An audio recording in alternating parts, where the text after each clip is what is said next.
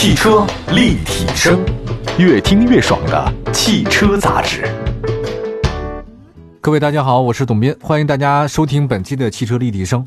汽车立体声呢，除了有官方的微信、微博平台以外呢，还有两百多个城市落地播出，网络上能收听。同时呢，在抖音当中啊，也可以找到我们，只要搜“汽车立体声”的全拼啊，就能跟我们互动了。首先也回答一位听众朋友问题哈，他问我说，等这次疫情过后呢，他很想说，觉得时间不是自己的了啊，抓紧时间看看祖国的大好河山，想全世界都走遍。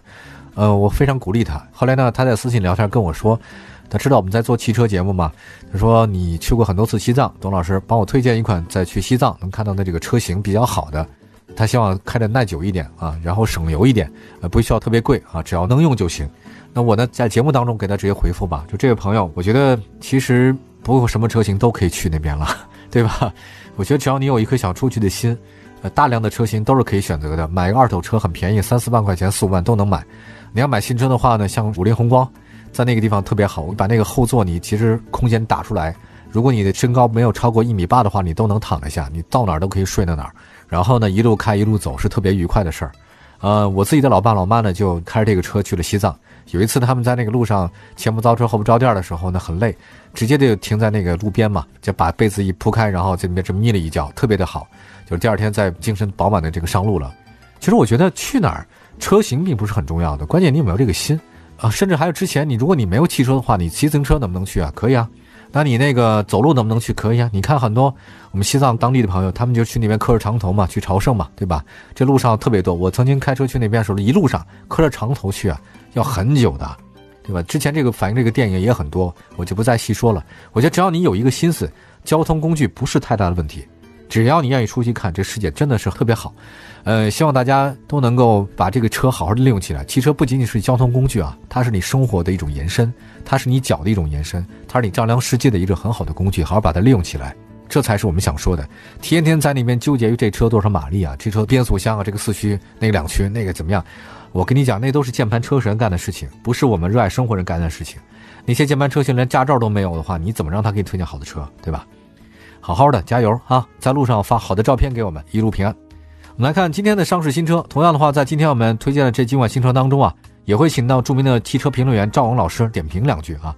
首先，第一款车很便宜，八万多块钱，江淮嘉瑞 X7 正式上市，新车售价区间是八万九千八到十一万九千八，定位呢是中型 SUV。这个呢是江淮乘用车布局三点零时代的首款 SUV 产品，全系据说上市来就优惠七千，优惠价是八万两千八到十一万两千八。嘉瑞 X7 啊。反正我听到一些专业的评论说呢，说它的流畅的车身找不到太对设计出挑的地方，很中规中矩。但值得一提的是，新车的前叶子板上增加了一个全新的安家 logo，这个是代表江淮汽车主打的汽车安全系统，强调应急安全、智能安全、结构安全、健康安全。尺寸方面的话呢，是轴距二七五，这个算至少是中型。内饰方面，十二点三英寸全液晶屏和十二点三英寸屏中央多媒体触控。内嵌的是 G-Link 智灵车联网系统，搭载是科大讯飞手机 APP 远程操控在线音乐。新车提供呢英菲尼迪高品质的无线音响系统，自动双温空调感应式电动尾门，主驾六项电动调节，全景天窗，全景的影像，全景的行车记录仪。另外动力方面的话，搭载 1.5T GDI 的四缸涡轮增压发动机，最大功率174马力，128千瓦。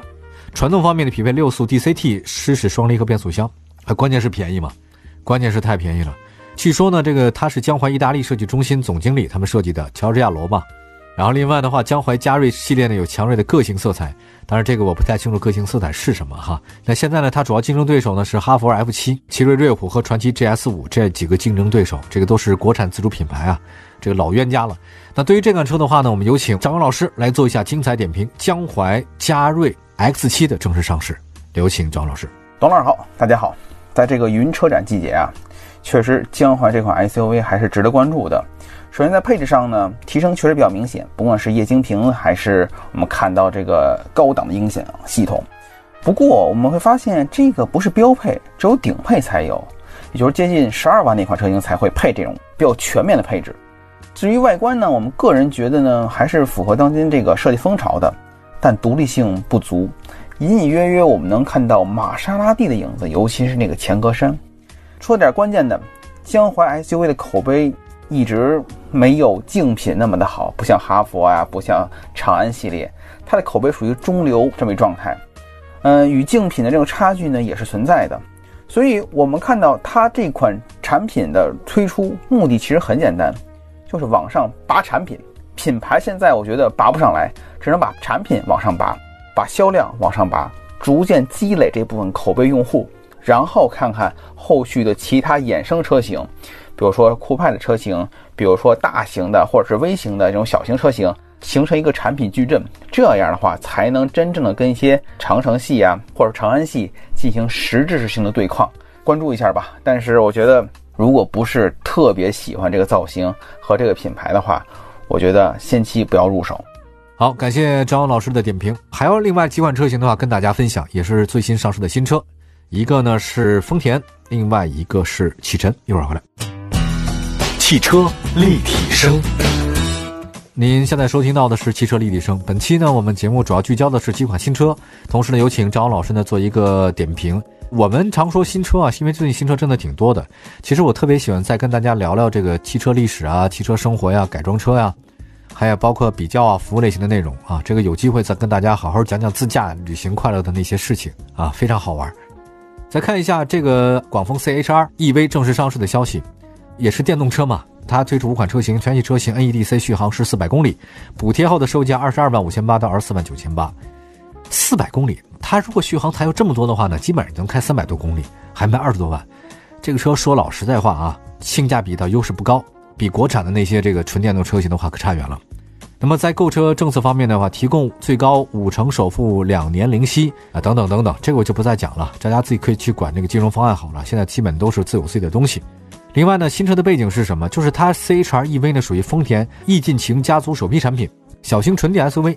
最早呢是在一九年上海车展首发，在外观内饰方面的话呢，续航方面都比较保守哈。我觉得这个词儿用的比较保守是干嘛？你就说它完全跟不上现在潮流，不是完了吗？我觉得这个就是平衡积分在做的，他根本也不想卖这个车型。你说你这个售价和它续航里程，它怎么有优势呢？没有优势啊，你没得可能战胜其他的那些自主品牌的车型啊。你小鹏、蔚来，你都没有戏的，你还卖这么贵，不可能的，而且还小型 SUV。呃，另外呢，我们也说说吧，这个 CHR EV 车，我说它一些基本的特征，取消了排气系统，因为它纯电版不用排气。内饰方面的话呢，全液晶仪表盘嘛，它取消那个机械的仪表盘。挡把呢是换成了带 B 档的电子挡把，各种各样的电动调节座椅，配备了智能安全套装。NEDC 的工况下呢，这个车的续航里程只有四百公里。对于这款车型，我有请张老师给我们做精彩点评，看看他怎么说。简单来说，CHR EV 的产品象征意义远远大于其存在的意义。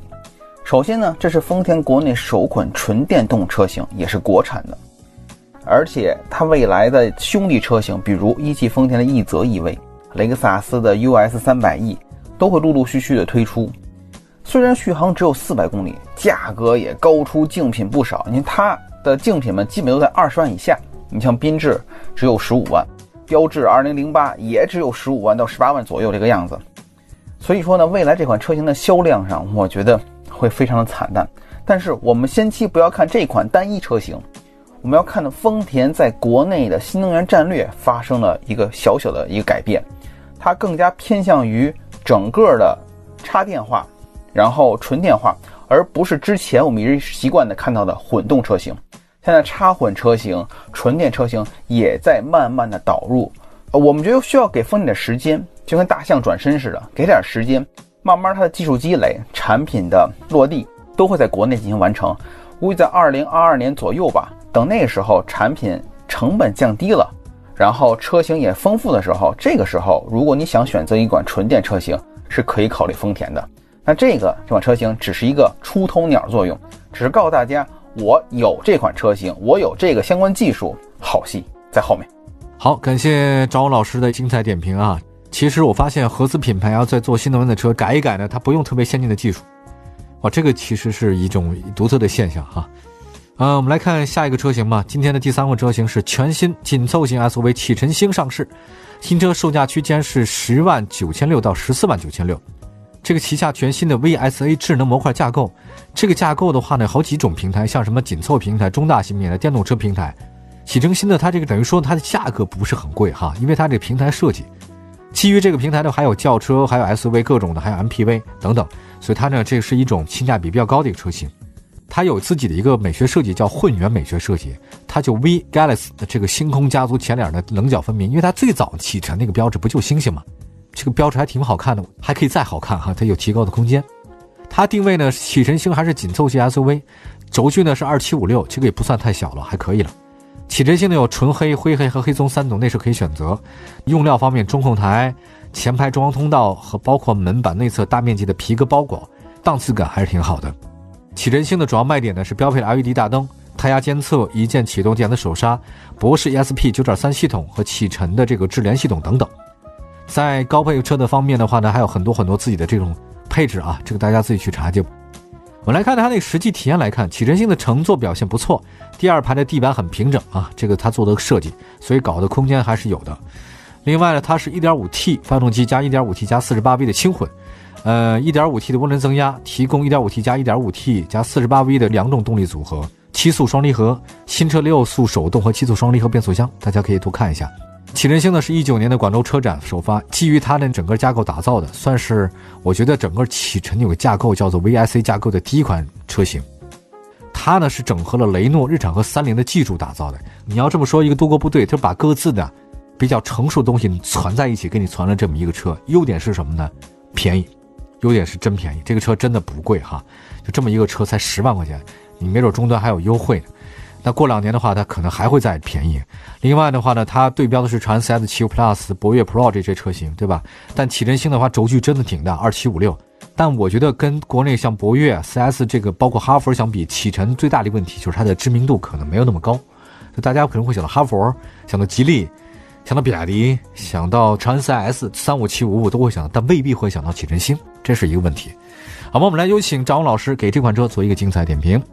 所谓背靠大树好乘凉，启辰星算是合资自主里面硕果仅存且活得还有声有色的品牌之一了。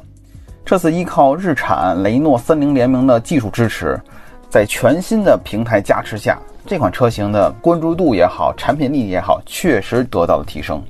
而且我们可以看到，它居然有四十八伏轻混系统，这现在基本在德系上才会用，也就是说欧系主导的一些技术才会用，说明雷诺确实给了它一些技术支持。然后我们看内饰上最清晰的看到十五点六寸的这种触摸屏也配上了，哎呀，确实挺讨人喜欢的。这些配置是中国人需要的，且技术上也是能够实现的。关键看价格，这款车的价格呢，基本定位于哈弗 H 六和 CS 七五这个区间。直接竞争的意义也就不言而喻了，但是口碑还是我提的口碑，因为车型太新了，口碑的积累是很关键的，所以前期可能会亮起来，但是担心的是什么？我担心它是不是会再下来，所以启辰星这款车型能不能持续走好，值得关注。